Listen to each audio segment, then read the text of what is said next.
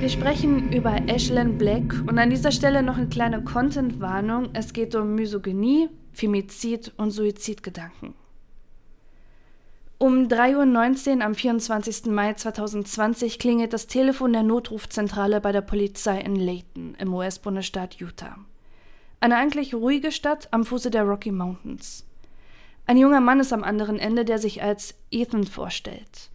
Doch was er der Dispatcherin sagt, kann sie zunächst selbst nicht fassen. Er bittet die Polizei, zu ihm zu kommen und ihn zu erschießen, denn er hat gerade sein Tinder-Date getötet. Es ist Samstag, der 23. Mai 2020 und ein gewöhnlicher Tag für die 25-jährige Ashlyn Black. Sie ist eine lebensfrohe, offenherzige junge Frau, die sich zur Aufgabe gemacht hat, für Menschen einzustehen, deren Stimme in der Gesellschaft sonst wenig Gehör findet. Ashlyn engagiert sich in der LGBTQ-Plus-Community, sie arbeitet ehrenamtlich in einem Frauenhaus und setzt sich gegen Gewalt gegen Frauen ein. Sie arbeitet als Erzieherin, kümmert sich vor allem um Kinder mit Behinderung und spielt mit dem Gedanken, ein Kind mit Down-Syndrom zu adoptieren. Sie war ein guter Mensch, sie hat alles gegeben, um gute Dinge in dieser Welt zu tun, erinnert sich später ihre Schwester. Ashlyn hat ein enges Verhältnis zu ihrer Familie, sie unternehmen oft etwas zusammen, gehen zelten und Ashlyn und ihre Schwester verbringen gerne ihre Freizeit auf Flohmärkten und in Vintage-Shops. Auch bei ihrem Nebenjob als Kellnerin in einem Café wird Ashlyn als fürsorgliche und immer freundliche Kollegin geschätzt. Doch im Mai 2020 ist auch für die 25-Jährige das Leben ein anderes. Durch die Covid-19-Pandemie kann sie viele ihrer sozialen Engagements in dieser Zeit nicht nachgehen und die freiheitsliebende Ashlyn, die gern neue Kontakte knüpft, kann nur noch selten ihren Freundeskreis sehen. So wie Viele junge Menschen in der Zeit der Pandemie bleibt Ashlyn also nur eine Möglichkeit, um neue Leute kennenzulernen, nämlich online. Sie lädt sich die Dating-App Tinder herunter, schreibt dort mit einigen Leuten oder trifft sich mit ihnen. Und am 23. Mai 2020 matcht sie dort den ein Jahr jüngeren Ethan Hunsaker. Und sie sind sich sofort sympathisch. Er wohnt in ihrer Nähe und Ashlyn verabredet sich für ein Treffen, noch am selben Abend mit ihm unwissend, dass zwei Menschen aufeinandertreffen, deren Leben nicht unterschiedlicher hätte sein können. Ethan ist 24 und arbeitete bis vor kurzem in einem lokalen Bauunternehmen. Bis vor wenigen Monaten galt er bei der Arbeit als zuverlässiger, freundlicher und zuvorkommender Kollege. Aber seit einiger Zeit bemerkt sein Umfeld, dass etwas nicht mit ihm stimmt und er sich immer mehr verändert. Einer seiner ehemaligen Kollegen sagt in einem Interview, er war ein so lustiger Junge, der uns zum Lachen bringen konnte und immer einen witzigen Spruch drauf hatte. Innerhalb des letzten Jahres wurde er anders. Aus dem albernen Jungen wurde ein Mensch, in dessen Nähe niemand mehr sein wollte. Er war nicht mehr dieselbe Person. Ethan ist launisch, unkonzentriert und der sonst so zuverlässige Kollege kommt oft zu spät. Grund dafür ist die Trennung von seiner langjährigen Freundin, mit der er eine gemeinsame kleine Tochter hat. Er zieht sich immer weiter zurück, wirkt auf sein Umfeld nachdenklich und melancholisch. Eine eigentlich normale Reaktion nach einer unerwarteten Trennung. Aber bei der Trauer bleibt es bei Ethan nicht. Er entwickelt Hass und Wut. Nicht nur auf seine Ex-Freundin, sondern auf alle Frauen. Ethan selbst macht seine psychische Erkrankung dafür verantwortlich, die sich nach der Trennung verstärkt hat und wegen der Medikamente nehmen muss.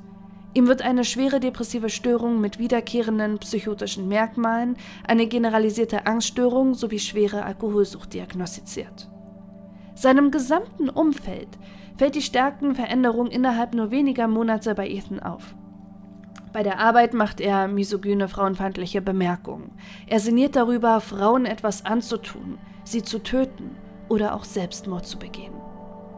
Sämtliche Alarmglocken schrillen bei seinen Kollegen, aber Ethan weigert sich jegliche Hilfe anzunehmen und schließlich würde er ja auch bereits Medikamente gegen seine psychischen Erkrankungen nehmen. Als Ethan abermals dann einer Kollegin gegenüber frauenverachtende Kommentare äußert, wird er endgültig entlassen. Ethan Hunsaker ist nun arbeitslos. Er hat mit fast allen sozialen Kontakten gebrochen und steigert sich immer weiter hinein in seinen dunklen Strudel aus Hass und Wut. Ob Ethan wirklich einen Mord geplant hat, kann auch im späteren Gerichtsprozess nicht geklärt werden. Er ist einen sogenannten Plea-Deal angegangen, er hat die Tat gestanden, er muss keine weitere Beweisaufnahme geben und im Prozess wird dann lediglich über das Strafmaß entschieden. Aber Ethan hat vor dem fatalen Tinder-Match mit Ashlyn bereits seit Monaten vorher ein seltsames Verhalten gezeigt. Nicht nur sein Hass gegen Frauen und seine Mordfantasien sind besorgniserregend, zur gleichen Zeit hat er auch begonnen, ehemalige Kolleginnen und Freundinnen zu kontaktieren. Eine von ihnen ist Autumn, mit der er Jahre zuvor zusammengearbeitet hat. Während dieser Zeit hatten sich Ethan und Autumn gut verstanden. Sie hat ihn als freundlichen, aufgeschlossenen jungen Mann in Erinnerung, zu dem der Kontakt irgendwann abgeflacht ist. Im Juli 2019, kurz nach der Trennung und dem Auszug seiner Ex-Freundin mit der gemeinsamen Tochter, erhält Autumn plötzlich eine Nachricht. Sie stammt von Ethan, der, der sich jetzt nach jahrelangem Kontaktabriss fragt, ob sie zu ihm kommen möchte, um einen Film zu schauen. Autumn denkt sich zunächst nichts dabei, sagt ihm allerdings ab und schreibt ihm, dass sie bereits mit Freundinnen verabredet ist und sie findet es merkwürdig, dass ihr jemand schreibt, den sie schon lange nicht mehr gesehen hat und der sie dann direkt fragt, ob sie zu ihm kommen kann. Nur einen Tag später schreibt er ihr erneut: Hey, hast du heute Abend schon was vor? Und wieder sagt Autumn ab: Ja, hab ich, sorry, ich habe viel zu tun. Zwei Tage später schreibt Ethan ihr erneut: Hey, machst du morgen Abend schon was? Autumn antwortet ihm nicht. Ihr kommt das alles seltsam vor. Jahre haben sie sich nicht gesehen und nun schreibt ihr Ethan permanent, ob sie sich treffen wollen? Und auch in den Monaten danach versucht er es weiter, ein Treffen mit ihr zu forcieren. Im August schreibt er ihr, hey, was geht? Zwei Monate später nochmal, hey, wie geht's dir? Und auf keine dieser Nachrichten antwortet Autumn. Aber Ethan versucht es weiter. Er findet ihren Snapchat-Account und schreibt ihr dort am 16. Mai 2020, hey, wollen wir heute Abend chillen? Genervt antwortet sie, ich bin verplant. Ein letztes Mal fragt er sie einen Tag später, ob sie an diesem Abend Zeit hat. Es sind noch sechs Tage, bevor er das tödliche Tinder-Match mit Ashlyn haben wird. Autumn ist sich seitdem sicher, dass Ethans Plan schon lange feststand. Sie macht sich Vorwürfe, dass sie ihn nur als aufdringlichen Bekannten abgetan hat und nicht als tödliche Gefahr. In einem Interview erzählt Autumn, dass sie bis heute schwer belastet, welchen Schmerz sie Ashlyns Familie angetan hat. Hätte sie einem Treffen von Ethan zugestimmt, wäre Autumn jetzt tot und nicht Ashlyn. Was sich am 23. Mai 2020 ereignet, kann nur schwer rekonstruiert werden.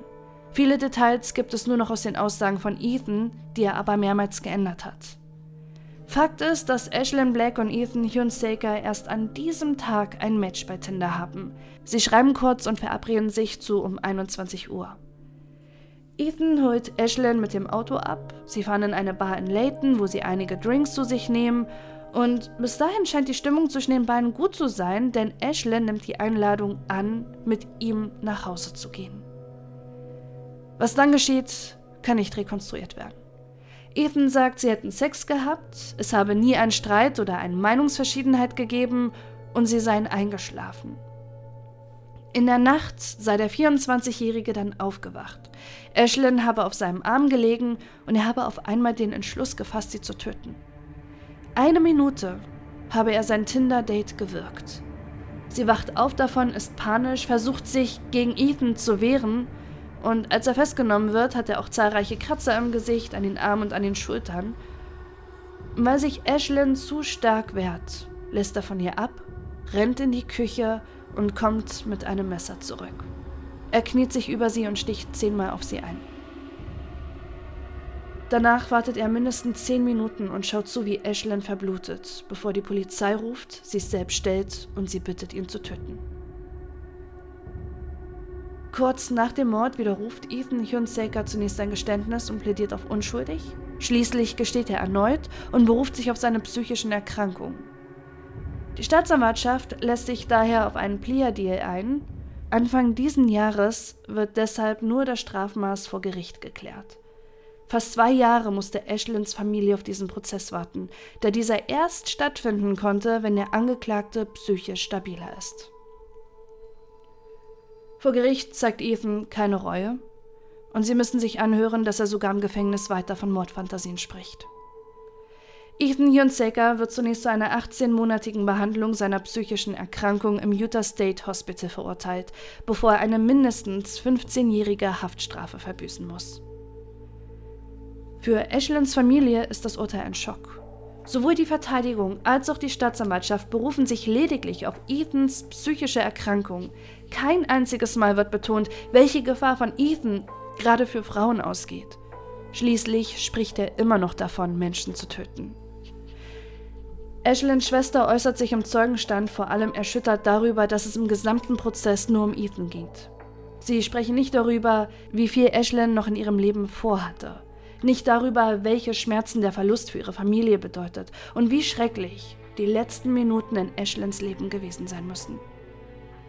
In einer öffentlichen Erklärung ihrer Familie heißt es, ein Monster hat unserem kleinen Mädchen in einem Verbrechen, das ebenso sinnlos wie bösartig war, das Leben genommen. Unsere Herzen sind gebrochen und unser Leben hat sich für immer verändert aufgrund der abscheulichen Taten einer anderen Person. In nur wenigen sinnlosen und egoistischen Minuten wurde das Leben einer erstaunlichen, lebenslustigen jungen Frau genommen, die eine Leidenschaft dafür hatte, die Stimme derer zu sein, die nicht für sich selbst sprechen konnten. Das Leben ihrer Freunde und Familie verändert sich dauerhaft. Keine Zeit kann die Leere füllen, die wir fühlen, und das Loch, das sie in unserem Herzen hinterlassen hat. Aber ihre Familie hat nicht nur mit dem Verlust von Ashlyn zu kämpfen.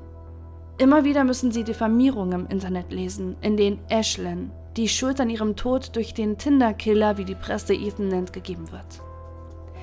Das geht so weit, dass der Verein gegen häusliche und sexuelle Gewalt in Utah ein Statement zum Fall Ashlyn Black verfasst. Sie zeigen sich erstüttert über die Täter-Opfer-Umkehr im Fall. Statt dem einzigen Verantwortlichen, einem misogynen, gewaltbereiten Mörder, die Schuld zu geben. Machen sie Ashlyn für ihren Tod verantwortlich. Eine junge Frau, die einfach nur ein Tinder-Date hatte. Eine Sache, die ganz normal sein sollte. In der Erklärung des Vereins heißt es, es ist in keiner Weise die Schuld des Opfers. Und es ist wichtig, die Menschen daran zu erinnern. Es spielt keine Rolle, wie und wo und weshalb das Opfer den Täter getroffen hat. Die Entscheidung, die Gewalttat zu begehen, war einzig und allein die des Täters.